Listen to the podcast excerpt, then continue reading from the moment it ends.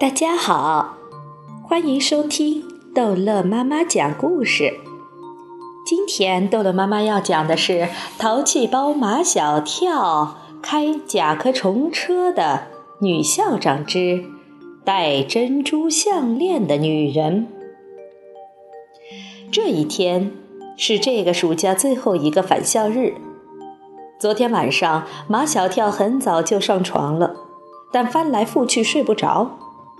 这个暑假太长了，他开始怀念在学校的日子，每天和唐飞、张达、毛超在一起，每天能看到夏林果，每天和陆曼曼吵来吵去，甚至那个不喜欢他的秦老师和他不喜欢的丁文涛，也成了他怀念的人。睡不着觉的马小跳跳下床来打电话，他打通了毛超家的电话。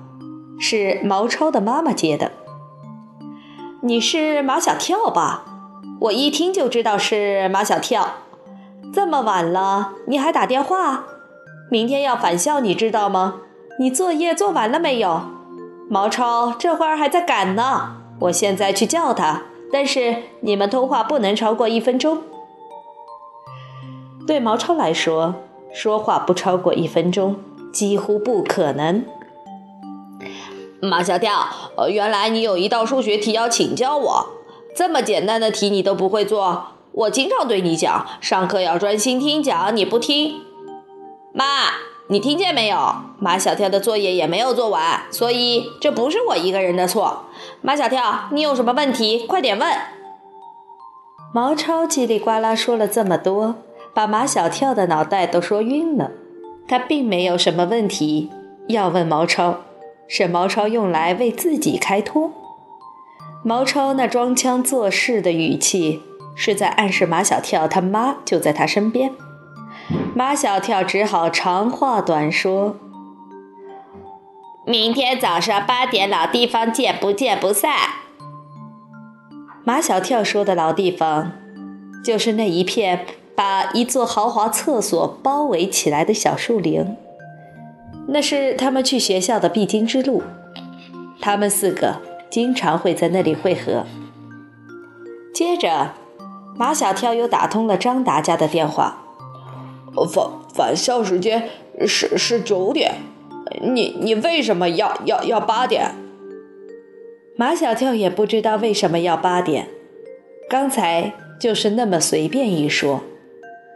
反正我已经通知毛超八点了。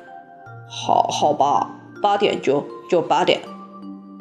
毛超和张达都稀里糊涂的答应明早八点在老地方集合。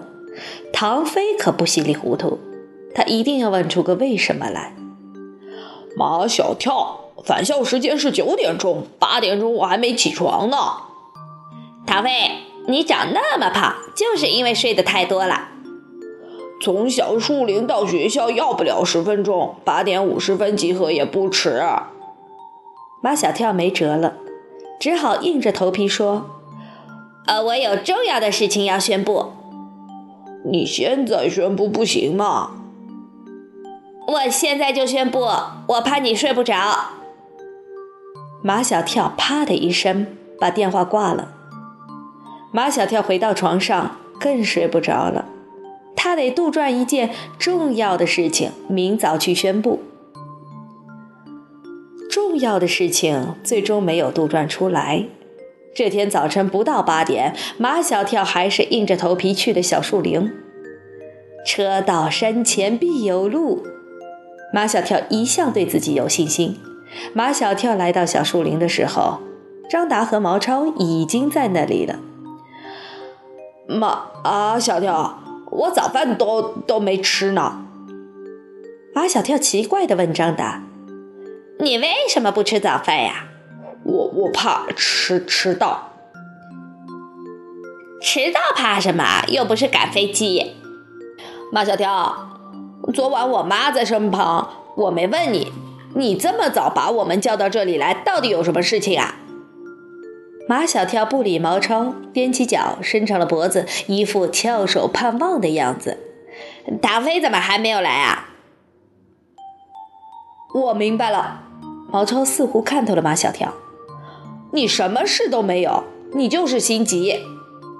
我心急？马小跳莫名其妙。我急什么？你急着想见夏林果。上一次的返校日，你不是没见着他吗？上一次的返校日，夏林果没有来。马小跳去问陆曼曼，陆曼曼朝他白眼睛，说：“你是人家夏林果的什么人？管那么多？”马小跳还是不放心，鼓足了勇气去问秦老师。秦老师盯着马小跳的脸，足足的看了有三分钟。对马小跳来说，这三分钟长的好像有三年。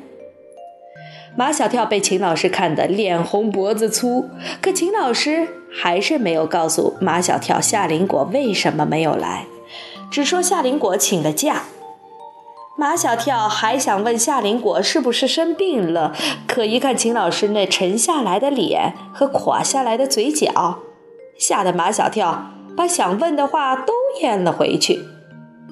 其实，马小跳从昨天开始就担心，担心今天返校又见不着夏林果。他是被毛超说中了，所以他有些恼羞成怒。马超，你。马小跳朝毛超扑过去，张达插身在他俩中间，然后把他俩分开。在四个人当中，一般都是马小跳、毛超、唐飞三个人之间打来打去，他们从来不和张达打，因为他们有自知之明，知道自己不是张达的对手，而张达也绝不和他们打。他是练跆拳道的。他怕一出手就要打死人，所以他成了他们三个人当中专门劝架的。只要他们一打，张达就会把他们拉开。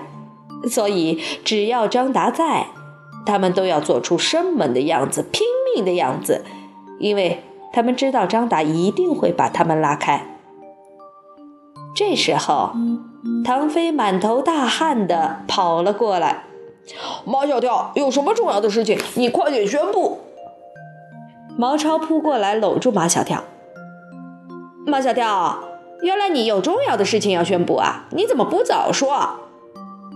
自从马小跳发现了巨人的城堡，自从马小跳参加了超级市长的选拔，自从马小跳当了跳跳电视台的台长，如果马小跳要说重要的事情，那么这个事情。一定是重要的，不容忽视的。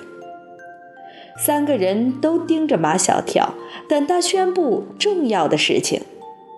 马小跳眨巴着眼睛，他多么希望这时候有一些惊天动地的事情发生，比如外星人从天而降，比如恐龙复活，从地铁出口里跑出来，比如这座城市眨眼间成了海底世界，马路上的汽车都变成了鱼。马小跳眨巴着眼睛不眨巴了，他看见一辆红色的甲壳虫缓缓地驶过来，停在路边。